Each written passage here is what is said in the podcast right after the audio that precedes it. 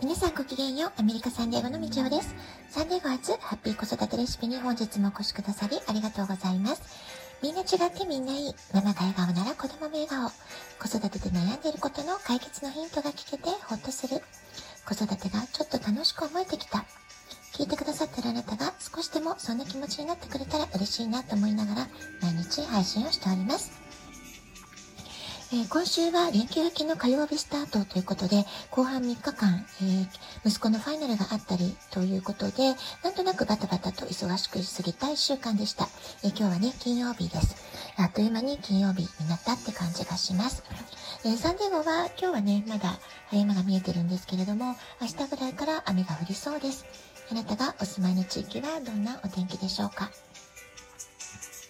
さて、今日はですね、恩送りというテーマでお話をしてみようかなと思っています。これからのリーダーシップのあり方を考える上でも、この恩送りという考え方ね、とっても大切なんじゃないかなというふうに私は感じています。私たち日本人は幼い頃に聞いた鶴の恩返しとか笠地蔵などの昔話で恩返しはとても大切なこと、恩返しをしなくてはいけないっていうふうに潜在意識に刷り込まれている可能性がすごく高いんですね。親孝行が大事。まあそういうのもね、もちろん素晴らしいことなんですけれども、えー、ちょっとね、刷り込まれてる部分があるんじゃないかなっていうふうに思います。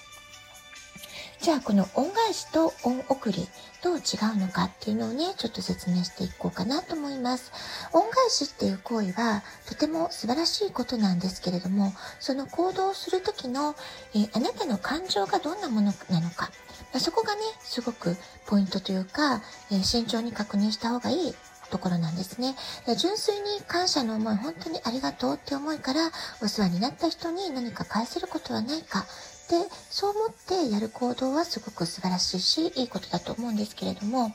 えー、そうではなくて、やらなくてはならない。という義務感とか、まあ、世間の目をね、気にしてとか、えー、恐怖心とか義務感に駆られてやるのであれば、それはね、本当の意味での恩返しにはなってないってことなんですね。そういうこう義務に駆られての気持ちであれば、えー、やらなくてもいいのかなっていうふうに思います。逆にありがとうというね、心からの感謝の気持ちで行う恩返しっていうのはね、とても価値があるものじゃないかなっていうふうに思います。で、私がね、考え方として好きなのは、恩送り、ペイフォワードっていう考え方の方が、恩返しよりはなんかいいなって思ってるんですね。えー、これは、あの、なんていうのかな、見返りを求めないっていうところがいいなっていうふうに思います。で、恩返しはしなくていいって発想から来てるんですね。見返りを求めない。え心からの善意を相手に尽くすけれども、その見返りは求めないっていう考え方なんです。えー、自分に、例えば、まあ、自分が何かね、相手に、あの、喜ばれることをした時に、それを別に返さなくてもいいから、それよりはあなたの周りの人、次の世代にバトンをつないでってね。まあ、そういう考え方が、恩送り、ペイフォワードなんじゃないかなと思います。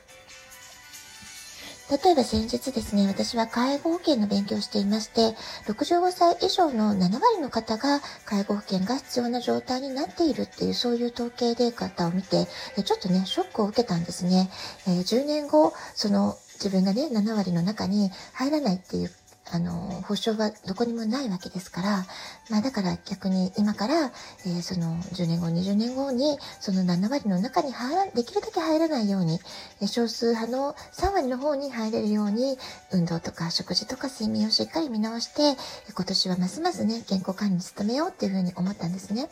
で、そんな話を息子にしていましたら、彼が、マミーに何かあったら、俺が何とかするから、そんな心配しなくていいんだよ、なんてね、すごくね、優しいことを言ってくれたんですけれども、まあ、ただ私はその話を聞いた時ね、すごく気持ちはね、嬉しいと思いました。だけれども、ますますね、迷惑をかけたくないな、迷惑をかけないような自分でありたいなっていうふうに思ったんですね。私がおばあさんになる頃には息子には自分の家族がいるでしょうし、えー、あなたは自分の家族を守っていく、まあ、そういう責任が絶対ね、発生してるから、えー、そんなにね、マミのことは心配しないで、自分で何とかするよっていうふうに答えたんですね。で、その親孝行を強いられるような空気感があるとするならば、子供にとってはね、なんかプレッシャーというか苦しくなっちゃうんじゃないかなって思うんですよね。えー、息子に私が望むことがあるとすれば、えー、私から何か受けたもので、よかったな、嬉しかったなって思うことをね、自分にとって大切な人、それはまあパートナーだったり、将来的に彼の子供だったり、まあそういうね、大切な人に、えー、繋いでいってほしい。それだけだなと思います。まあこれがね、恩送りの考え方になるってことなんですね。で、私自身サンデーゴに住んで、えー、最初はね、誰も知り合いがいないところからのスタートでしたけれども、まあ、そんな中で、えー、子供を授かって、子供を産んで育ててって中で、たくさんの人に育ってもらったから、ようやくね、子育てすることができたなって思いがあるわけです。でも、その全ての人にね、恩返しできるかっていうとね、まあ、それはなかなか難しいとかできないですよね。ですから、先輩ママたちに知ってもらって、私自身がすごく助かったなとか、嬉しかったなっていうこと、えー、それをね、私のところへ相談に来られた若い世代のお母様たちに、えー、伝えていきたいなって思いが、まあ、いつもあります。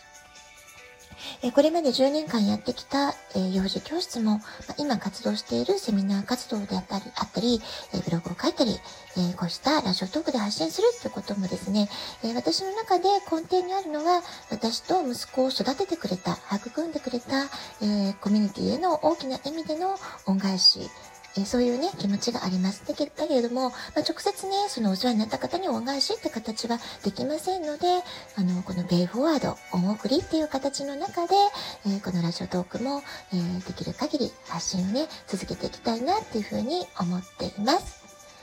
あなたにとっての恩返し、恩送りっていうのはどんなことかな？っていうことをね、ちょっと考えてみるきっかけにしていただければ嬉しいです。